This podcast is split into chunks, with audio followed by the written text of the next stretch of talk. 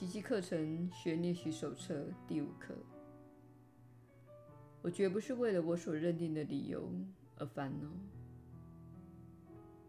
这观念可如前面几课那般的运用在你认为害你受苦的所有人物、环境或事件上。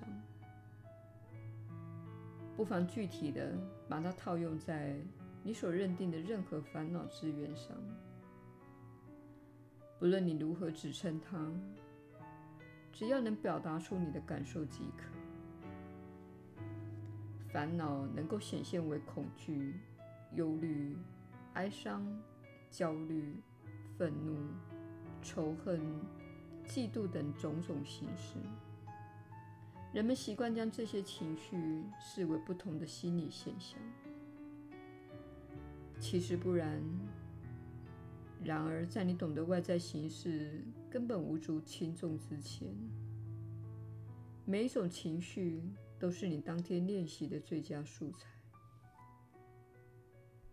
把同一观念分别套用在不同的事件上，这是让你终将认出它们其实是同一回事的第一步。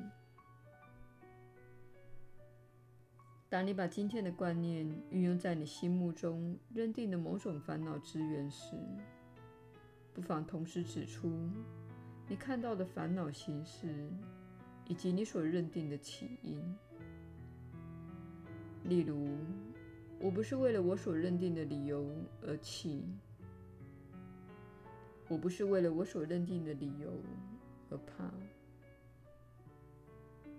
然而，这不能取代你的正式练习。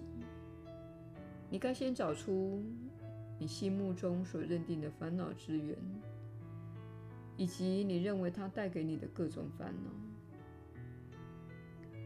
与先前的练习相较之下，你也许会发觉，你在这练习中更难做到一视同仁的地步。你会情不自禁地把某些问题看得更严重一些，因此最好在练习前加上下面的句子：没有小烦恼这一回事，它对我心灵的平安所构成的威胁和骚扰都是一样的。然后审查内心令你烦心或苦恼的任何事情。不论它在你的心中多大或多小，你也许会发现自己比较不情愿把今天的观念套用在你认定的某些烦恼之源上。如果有此现象，不妨先这样想：我不可能只保留这一个烦恼，而抛得开其他的烦恼。为了达到这些练习的目的。我要将他们一视同仁，然后审查你的信念，大约一分钟左右，试着指认出几种让你不安的烦恼，不论它们影响你有多深。把今天的观念套用在每一种烦恼上，并且指称出你心目中所认定的烦恼之源，以及感受到的情绪。下面再给你一些例子。我不是为了我所认定的理由而担心，我不是为了我所认定的理由而伤心。这样的练习，一天三四回就够了。耶稣的引导。你确实是有福之人，我是你所知的耶稣。请务必了解，你大部分的烦恼绝不是基于你所认定的理由。你为别人超你的车气愤不已，或是他人看你的眼神令你觉得毛骨悚然，而这些都是小我用来制造分裂的机会，使你维持在孤单。恐惧以及无能为力的状态。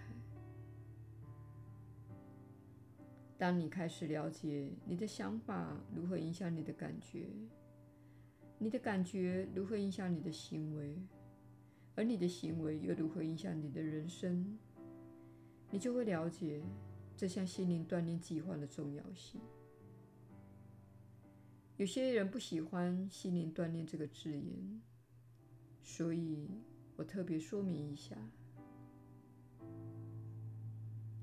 你这一生一直在接受极度扭曲的心灵锻炼计划，包括你所受的文化教导、宗教教诲、教育系统、电视节目等，都是心灵锻炼计划。你有很多的行为，并非出于你的自由意志和选择，而是来自于那些心灵锻炼计划。他们已经深深地烙印在你的性格中。你看待这个世界时，是透过多层滤镜在观看的，其中有很多的滤镜都不是你自己的，而且都不支持你所知的美善、正直与真理的价值。由于你从未进入自己的内心，挖掘那些小小的不愉快，所以你并不知道自己的心灵是由什么构成的。你不知道你的心灵每天用什么原料来制作蛋糕。你的父母植入你心中的所有恐惧，以及社会透过电视节目灌输给你的肤浅价值。已经成为你看待这个世界的价值体系了。如今，你可能不看电视，但请相信我们，你已经从各种来源接受数千个小时的观念，而每个来源都将他们自己的价值灌输到你的心中。这部奇迹课程会带你回到真理。